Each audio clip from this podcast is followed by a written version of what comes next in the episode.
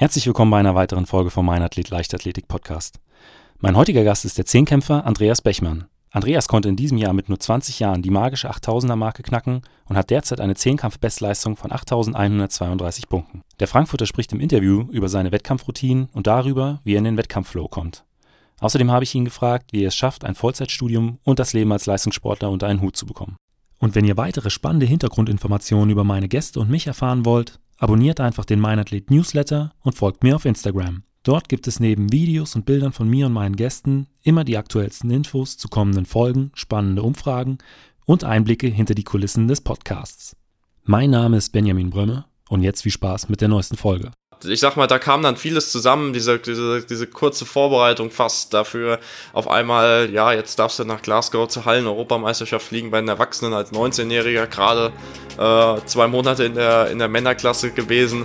Und ja, also und dort dann, wie gesagt, mit den Jungs, mit den Zehnkämpfern, die man sonst immer nur im Fernsehen sieht, die so ein bisschen die Idole immer sind, ähm, dort dann auf der, auf der Bahn zu stehen, gegen die anzutreten. Das war schon das absolute Highlight.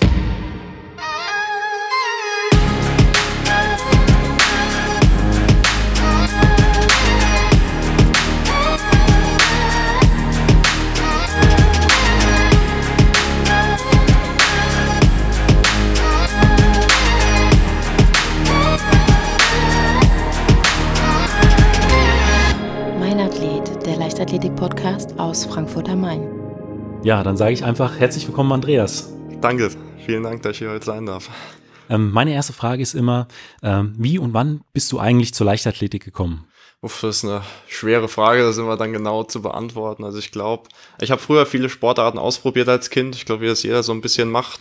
Ähm, hab aber dann mit fünf, sechs, meine ich, angefangen, so ein bisschen so Kinderleichtathletik-Training zu machen, so ein bisschen turnerisch. Und dann so in dem Alter fängt man ja dann an, langsam äh, da reinzukommen. Und dann hat sich das Ganze, denke ich, dann so sukzessive entwickelt. Hab noch Tennis viele Jahre gespielt dann, aber so mit zwölf, dreizehn dann war es dann irgendwann nur noch die Leichtathletik. Okay, du hast dann irgendwann gesagt, ich muss mich jetzt äh, entscheiden genau. für die eine oder andere Sportart. Ähm, Gab es da einen Schlüsselmoment, warum du gesagt hast, okay, ich konzentriere mich jetzt lieber auf die, auf die Leichtathletik? Das ist eigentlich ganz einfach gewesen. In der Leichtathletik war ich deutlich erfolgreicher als im Tennis und dann äh, ja, ist es die Leichtathletik immer mehr in den Fokus gerückt und das Tennis immer mehr zu einem Hobby geworden. Und war es dann von Anfang an schon der Mehrkampf? Ja, ich sag mal, als Kind fängt man ja an mit allen Disziplinen ja. und testet alles mal aus und äh, kommt dann jedes Jahr ein paar Disziplinen dazu und dann kommt dann der Vierkampf, der Fünfkampf, der Neunkampf irgendwann und der Zehnkampf und dann eigentlich kommt ja irgendwann so der Moment, wo man sagt, ja, ich kann jetzt gut springen, hochspringen oder gut rennen und dann spezialisiert man sich, aber ja, auf diesen Moment warte ich bis heute noch. Okay. und äh, was begeistert dich so am Zehnkampf? Ja, also ich sag mal, Zehnkampf ist ist nochmal was ganz anderes, denke ich, als viele andere Disziplinen, weil du einfach diese zwei Tage hintereinander die zehn Disziplinen ähm, hinbekommen musst. Du musst dich, kannst dich natürlich freuen, wenn du eine Topleistung hast, musst dich aber auch damit schnell abfinden, wenn du mal keine Topleistung gebracht hast, was äh, weiß Gott viel zu oft äh, leider vorkommt äh, in so einem Zehnkampf. Und ja, es ist diese, diese Vielfalt, die, die, die Herausforderung, zehn Disziplinen äh, versuchen zur Perfektion zu beherrschen und dann äh, an zwei Tagen wie, wie an der Kette abgespult, ähm, ja, dann auf die Bahn zu bringen. Ich glaube, das ist dann am Ende. Und am Ende dann nach dem 1500 Meter Lauf tot und einfach nur glücklich, dass man es geschafft hat, mit den anderen im Ziel zu legen. Ja, ich glaube, das, das macht den Zehnkampf auch aus. Was ist deine, deine Lieblingsdisziplin? Puh, also ich würde sagen, die Sprünge, die liegen mir auch ganz gut und äh, machen mir auch am meisten Spaß, würde ich sagen. Deswegen so Weitsprung, Stabhochsprung, Hochsprung, da kann ich mich schon für, für begeistern. Auf alle Fälle mehr als für, für, fürs Laufen. Okay, das wäre meine nächste Frage. Ja. Welche der Disziplinen fällt dir besonders schwer?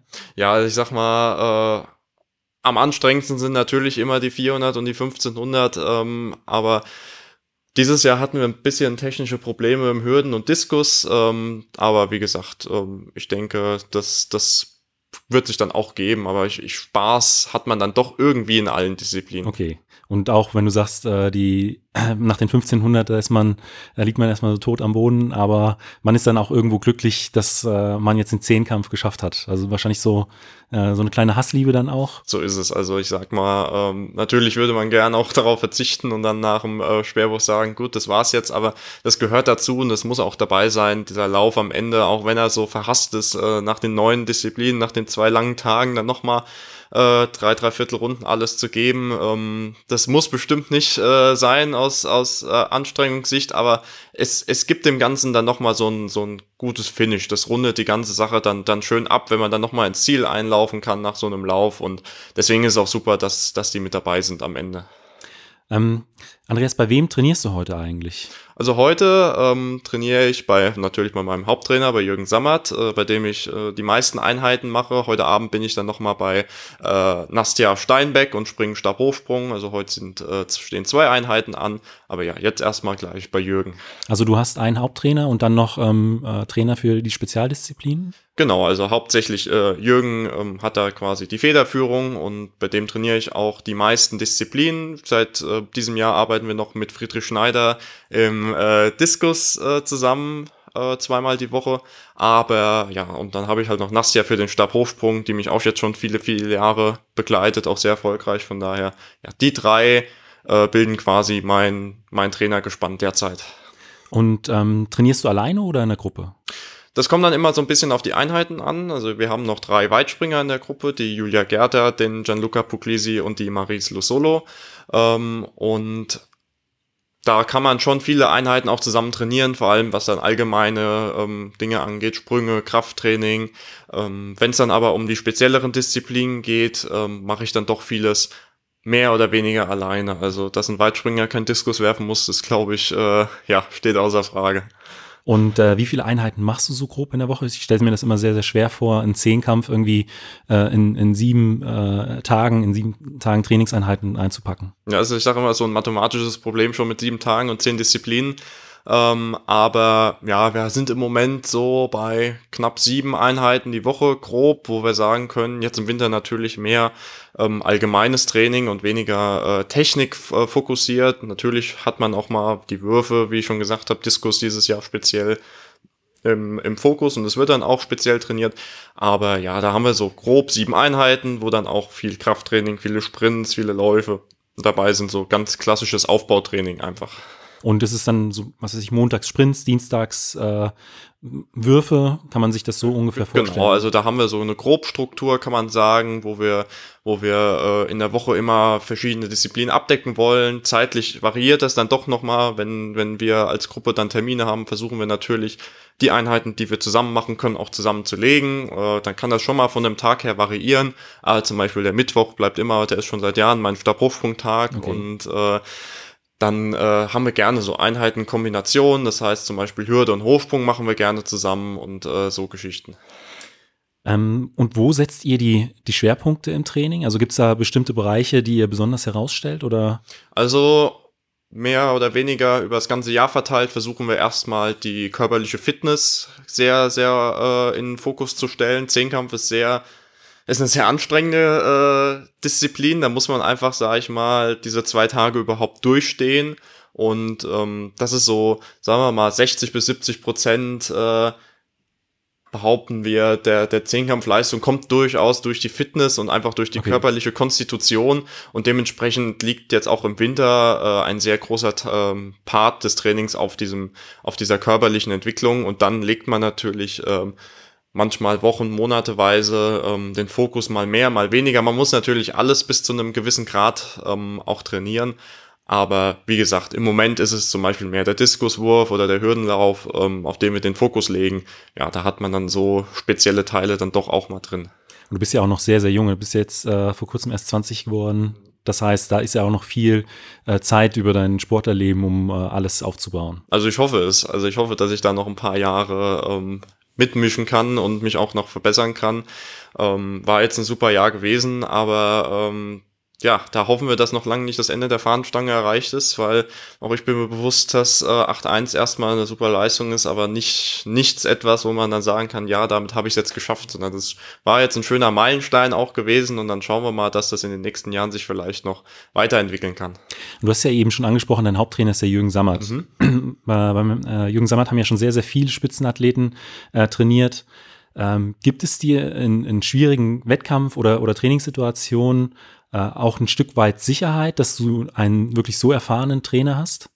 Ja, absolut. Also ich sage immer, Zehnkampf ist absolutes Chaos, diese zwei Tage. Und da muss man irgendwie versuchen, sich da so durch durchzuwursteln und irgendwie konzentriert zu bleiben und mit diesen ganzen Emotionen und mit diesen ganzen Faktoren, die da auf einen einprasseln, fertig zu werden. Und da ist es super, einen Trainer zu haben, der genau weiß, wie verhalte ich mich jetzt äh, gegenüber meinem Athleten, wie schaffe ich es jetzt, den entweder, wenn er euphorisch ist, wieder ein bisschen einzufangen, dass er da nicht übermütig wird oder wenn es halt mal nicht so gut lief, den wieder ein bisschen zu pushen, zu motivieren. Und da sieht man wirklich, dass Jürgen jahrelange Erfahrung, äh, vor allem auch mit Zehnkämpfern gehabt hat. Äh, ich glaube, Pascal Bärenbruch und Jan-Felix Knobel sind nur zwei kleine Beispiele aus ja. den letzten Jahren, die auch sehr wirklich erfolgreich waren. Ähm, und ja, es zeigt natürlich einerseits, dass, dass das Training und die Trainingsphilosophie passt, wenn man da äh, am laufenden Band eigentlich Top-Athleten produziert und äh, andererseits, wie gesagt, merkt man das wirklich ähm, im Training und im Wettkampf, dass er, dass er einfach genau weiß, was er tut. Wie zeigt sich das dann in einem Wettkampf? Also habt ihr dann auch viel äh, Austausch zwischen den einzelnen Disziplinen oder Versuchen? Also Jürgen weiß genau, wann er wie viel auch sagen muss. Manchmal macht es dann auch äh, mehr Sinn, einfach, einfach den Athleten mal machen zu lassen. Ähm, was man selbst vielleicht gar nicht merkt, sondern wo er dann sieht, ähm, dass jetzt zu viel Input wahrscheinlich eher kontraproduktiv wäre.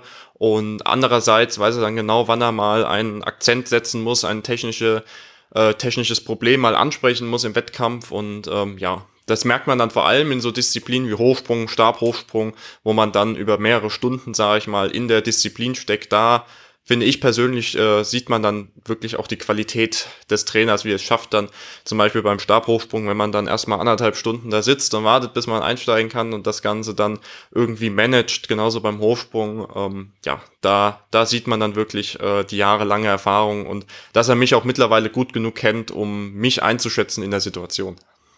Ähm, ich habe letztens in einem Interview über dich gelesen, ich glaube, das war über einen Torkop, der letzte Wettkampf der Saison, wo du auch deine Bestleistung erzielt hast, dass du äh, gesagt hast, die 100 Meter am Samstag, die waren für dich eine, eine Standortbestimmung und äh, von da an hast du es einfach äh, laufen lassen und hast den Flow mitgenommen.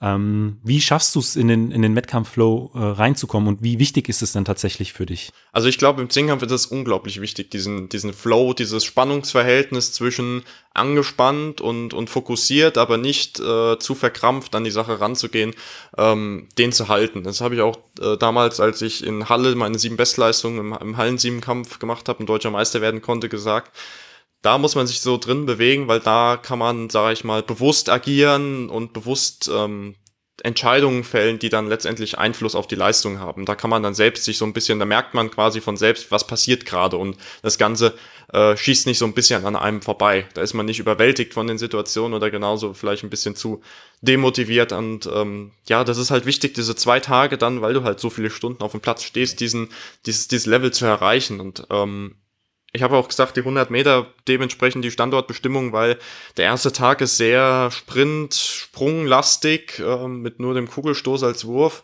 Ähm, da sieht man dann schon eher, wenn ich schnell bin, wenn ich da eine gute Leistung auf die Bahn bringe, dann wird auch der Weitsprung klappen, dann wird auch der äh, 400 Meter Lauf schon irgendwie funktionieren. Also da hat man schon mal drei von fünf Disziplinen sicher abgedeckt, was das angeht. Deswegen finde ich persönlich ist immer ganz interessant zu sehen, 100 Meter, ähm, was ist denn da jetzt eigentlich drin? Das ist so ein bisschen 100 Meter, so ein bisschen so konstitutionelle Disziplin mit ein bisschen weniger dem technischen Fokus auch im Training, sondern mehr einfach äh, Schnelligkeits, äh, dem Schnelligkeitsaspekt geschuldet.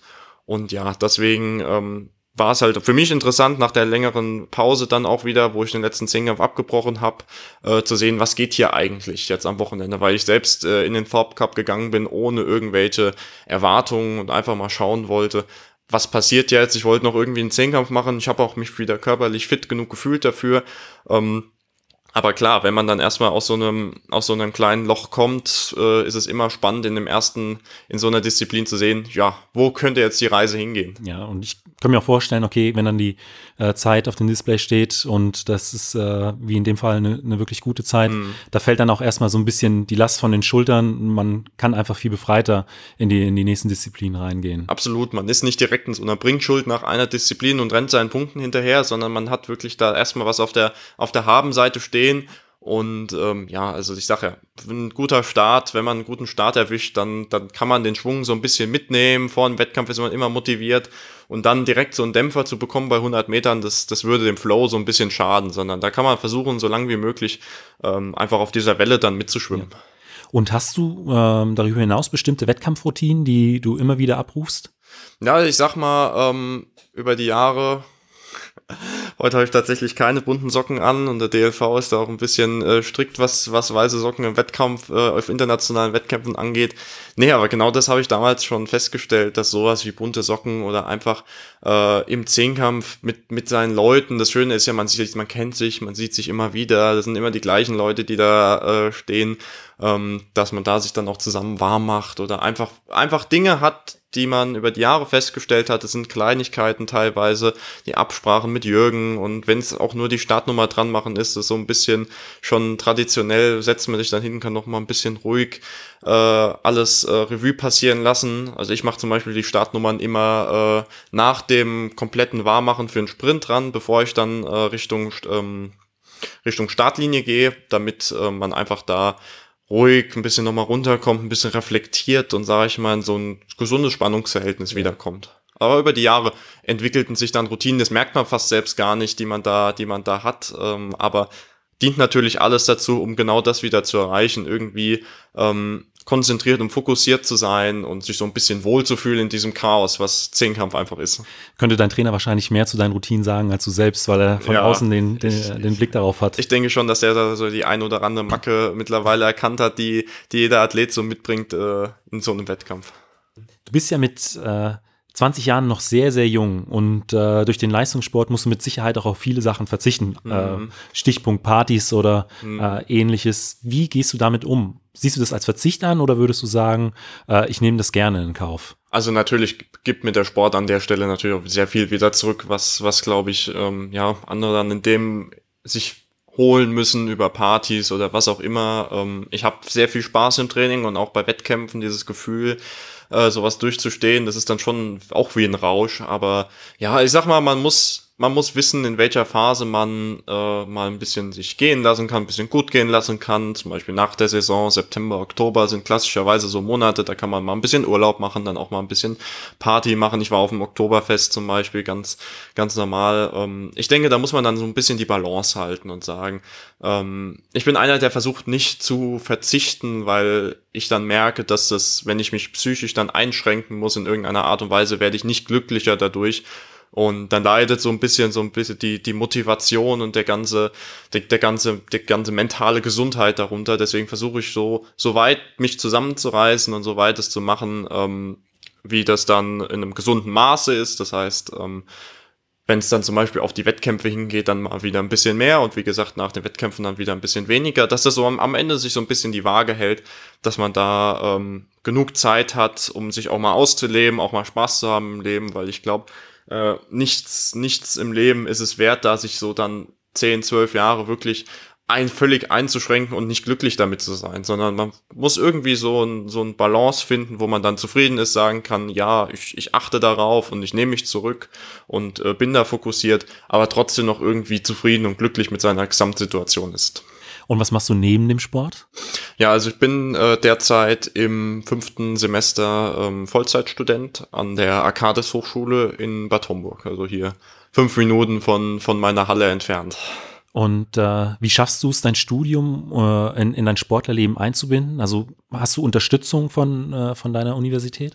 Also ich finde es erstmal gut und wichtig, dass ich da was gefunden habe, was ich studiere, General Management, was mir wirklich auch Spaß macht. Also es macht es deutlich einfacher, ähm, auch zu lernen und sich hinzusetzen und mal eine Stunde extra zu investieren, wenn man wenn man äh, etwas gefunden hat, wo, wo man auch wirklich drin aufgeht. Dann ja. fühlt sich das gar nicht wie Lernen an, sondern man macht es wirklich gerne und informiert sich da gerne auch. Und ich sehe den Sport so ein bisschen äh, auch zum Ausgleich zur Uni und die Uni den Ausgleich zum Sport. Das heißt, im Sport kann ich dann so ein bisschen mehr mich physisch austoben und in der Uni dann ein bisschen mehr äh, den Kopf anstrengen. Also da habe ich wirklich das Glück, ähm, dass man da so ein bisschen äh, sich auch ablenken kann von der anderen Sache, wirklich mal was komplett anderes macht. Ähm, zum Beispiel an der Uni wird auch Sportmanagement angeboten. Das wäre natürlich in meiner Situation ein bisschen naheliegender gewesen, irgendwie da auf die Sportschiene direkt zu gehen. Aber ich habe halt bewusst gesagt, ich will diesen Ausgleich, ich will dann, ich mache genug am Tag mit dem Sport und bin dann froh, dort äh, von der Uni äh, das Angebot zu haben, das dort zu machen. Aber du sagst es schon, ohne Unterstützung von der Uni geht's halt nicht, weil mit den ganzen Einheiten, und da kommt ja als Sportler immer noch viel dazu, was man nicht direkt sieht, die Fahrten zum Physio, zum Arzt, diverse äh, Termine, die irgendwie noch anstehen und dann auch einfach mal die Pausen, die man sich nehmen muss zwischen den zwischen den Einheiten zum Regenerieren, die mindestens genauso wichtig sind wie das Training selbst. Ähm, da bin ich froh, dass ich an der mit der Arcades Universität jemanden habe, der mich da unterstützt, der da ein bisschen äh, drauf Rücksicht nimmt, äh, was zum Beispiel meine Trainingszeiten angeht. Und so haben wir dann jetzt mittlerweile jetzt über die Jahre ein System entwickelt, was genau die Belastung ist auch noch, die ich vertragen kann äh, an der Hochschule, dass es mehr mir bringt, als es mir kostet. Wahrscheinlich dann auch in der Saison äh, oder auch für, für, Trainingslager. Genau. Wir haben eigentlich Anwesenheitspflicht in der Uni äh, zu einem hohen Prozentsatz. Äh, die wird da ein bisschen gelockert, zum Beispiel, wenn ich jetzt bald mal drei Wochen in Südafrika bin oder sowas. Aber ähm, ja, am Ende muss ich die Prüfungen schreiben wie jeder andere und werde auch nicht bevorzugt. Zum Glück, das will ich auch nicht, sondern ich will, den Anspruch hat man auch irgendwie als Sportler dann an sich selbst, dass man den Ehrgeiz damit reinbringt. Und ähm, ja, aber wie gesagt, so, so einfach organisatorische Dinge wie das Verschieben von, von Stunden auf andere Zeiten oder in ein anderes Semester reinlegen, ähm, das wird mir zum Glück dort angeboten und da bin ich echt froh, diese, diesen Partner da zu haben. Und noch Glück haben, dass ich das, äh, das, den richtigen Studiengang dort habe. Und was sind eigentlich deine Ziele für die kommenden Jahre? Oh, das ist immer schwer. Ich glaube, jeder Sportler sagt dann irgendwann Ziel Olympische Spiele. Das, das steht ja dann schon nächstes Jahr ähm, an.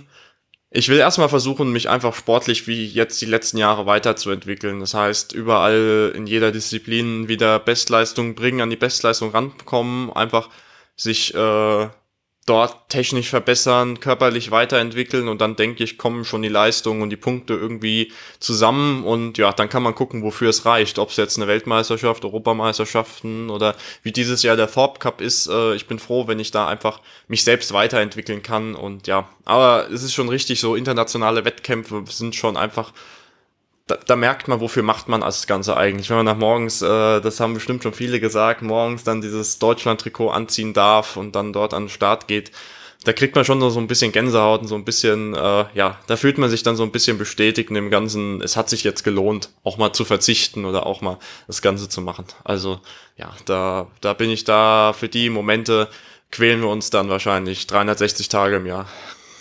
Dann komme ich jetzt schon zu den äh, fünf Fragen, die ich jedem meiner Gäste stelle. Und da ist die erste immer, was war bisher dein größter Wettkampf? Es muss nicht der erfolgreichste gewesen sein. Ja, größter Wettkampf ist immer, also ich habe die letzten drei Jahre, äh, zwei Jahre ähm, zwei internationale Meisterschaften mitnehmen können, wo ich aber wirklich sagen muss, der Unterschied zwischen einer Juniorenmeisterschaft und einer Erwachsenenmeisterschaft ist doch noch mal größer, als ich gedacht hätte. Also die Hallen-Europameisterschaft dieses Jahr in Glasgow die war schon was ganz Besonderes, vor allem weil sie auch so unerwartet kam. Also weil ich dann dort quasi als Nachrücker eingeladen wurde und dann dort nochmal meine Leistung bestätigen konnte mit körperlichen Einschränkungen. In dem Fall, zu der Zeit hatte ich ja noch eine akute Schambeinentzündung, äh, was wirklich nichts Schönes ist, kann ich jedem äh, erzählen. Aber ja, da, ich sag mal, da kam dann vieles zusammen, diese, diese, diese kurze Vorbereitung fast dafür. Auf einmal, ja, jetzt darfst du nach Glasgow zur Hallen-Europameisterschaft fliegen bei den Erwachsenen als 19-Jähriger, gerade äh, zwei Monate in der, in der Männerklasse gewesen. Und ja, also und dort dann, wie gesagt, mit den Jungs, mit den Zehnkämpfern, die man sonst immer nur im Fernsehen sieht, die so ein bisschen die Idole immer sind, ähm, dort dann auf der, auf der Bahn zu stehen, gegen die anzutreten. Das war schon das absolute Highlight bisher auch dieses Jahres.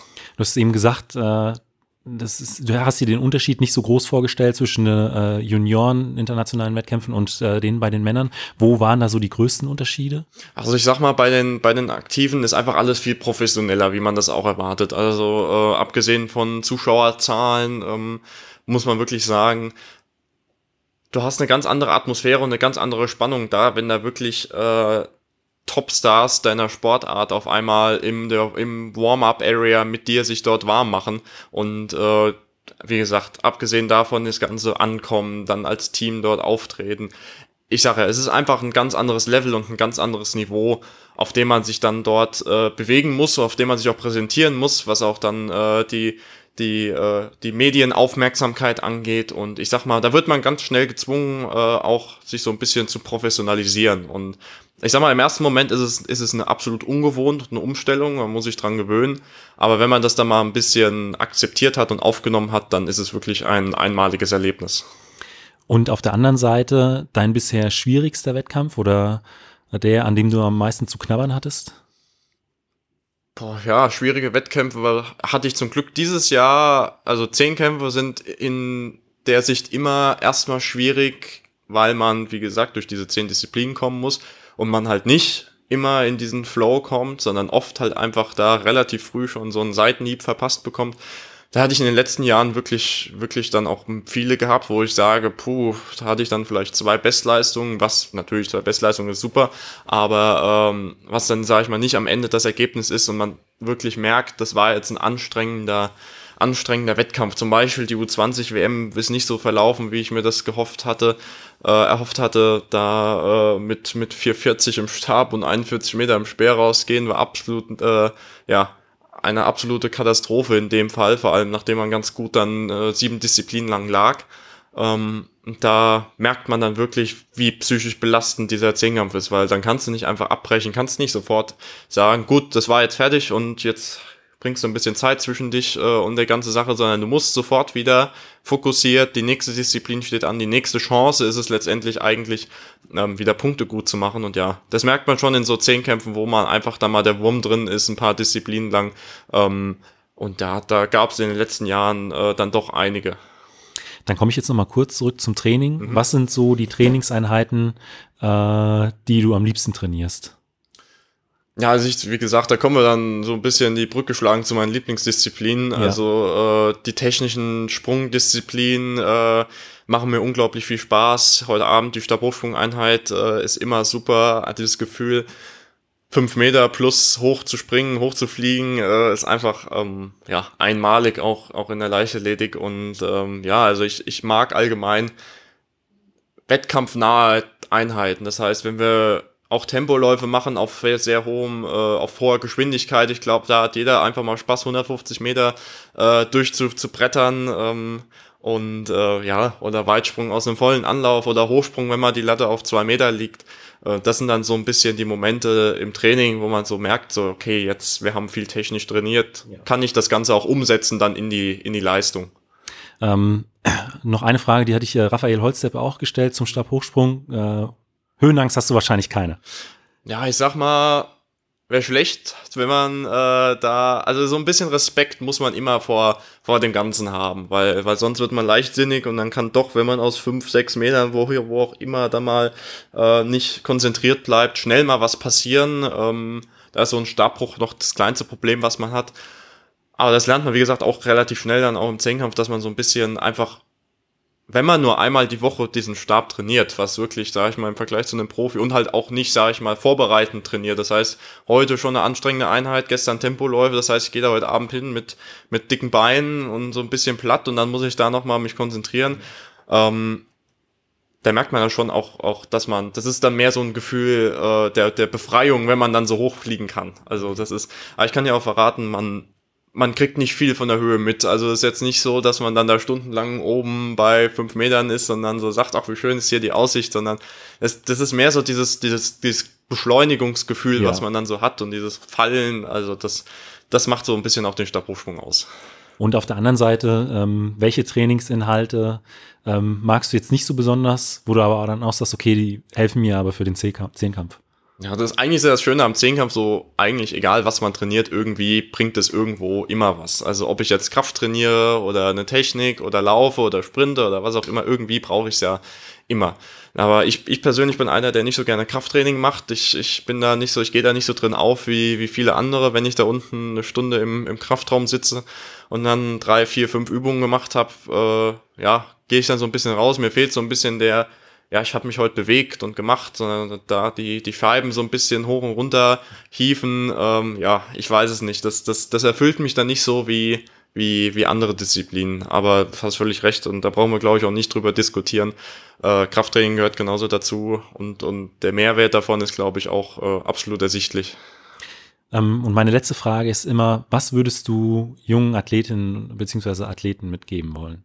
Bist ja selbst ja, auch noch sehr jung. Sagen, das ja, ist dann immer eine schwierige 20, Frage. weiß nicht, ob ich da. Aber ähm, ähm, ja. hast ja trotzdem schon äh, das eine oder andere Jahr hinter dir im, im Leistungssport. Absolut. Also jetzt wird, glaube ich, das achte Jahr seit den ersten deutschen Meisterschaften immerhin. Und ähm, ich glaube, was wichtig ist, ist, dass man nie den Spaß an der Sache verliert. Das heißt, ich versuche trotz, dass der Sport mittlerweile den größten Teil meines Lebens äh, einnimmt und schon fast wie so zum Beruf geworden ist, ähm, versuche ich ihn immer als ein Hobby zu pflegen. Das heißt, ein Hobby ist etwas, wo ich freiwillig hingehe abends. Äh, ich versuche mich dann daran zu erinnern, wenn man dann abends um sechs als Kind dann äh, die Sportschuhe angezogen hat und irgendwie ins Training gefahren ist und wie man sich da gefreut hat auf die Einheiten und einfach froh war, das machen zu dürfen.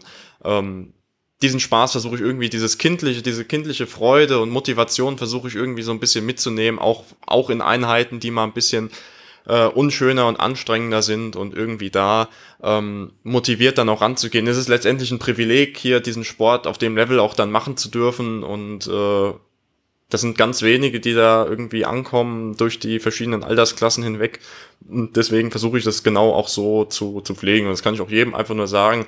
Macht ihn, solange es geht. Und man sollte sich, weil es kann ganz schnell vorbei sein, eine schwere Verletzung, äh, die nicht mal beim Sport passieren muss und es ist vorbei. Und deswegen wäre es schade, wenn man, glaube ich, dann äh, nicht sagen kann, ich habe mich wenigstens gefreut in dieser Zeit und wenigstens Spaß gehabt, sondern dann am Ende dasteht und sich fragt, warum habe ich das eigentlich gemacht? Das, da will ich nie, nie ankommen. Deswegen stelle ich mir auch jedes Jahr die Frage, ähm, ich versuche dann so ein bisschen zu reflektieren und zu sagen, wie, wie hast du dich gefühlt? Und natürlich gibt es auch Phasen, wo es mal keinen Spaß macht, aber so alles im allem will man am Ende da rausgehen und sagen, ja, also ich habe mich gefreut und es hat mir was gebracht und da äh, ich muss, ich will diesen, diesen, diesen persönlichen Mehrwert da drin dann auch einfach sehen. Andreas, vielen Dank für dieses Interview. Vielen Dank. Falls euch die Folge gefallen hat, hinterlasst mir doch einfach eine Bewertung bei Spotify, iTunes oder eurem Podcatcher und abonniert den Podcast. Vielen Dank und bis zum nächsten Mal.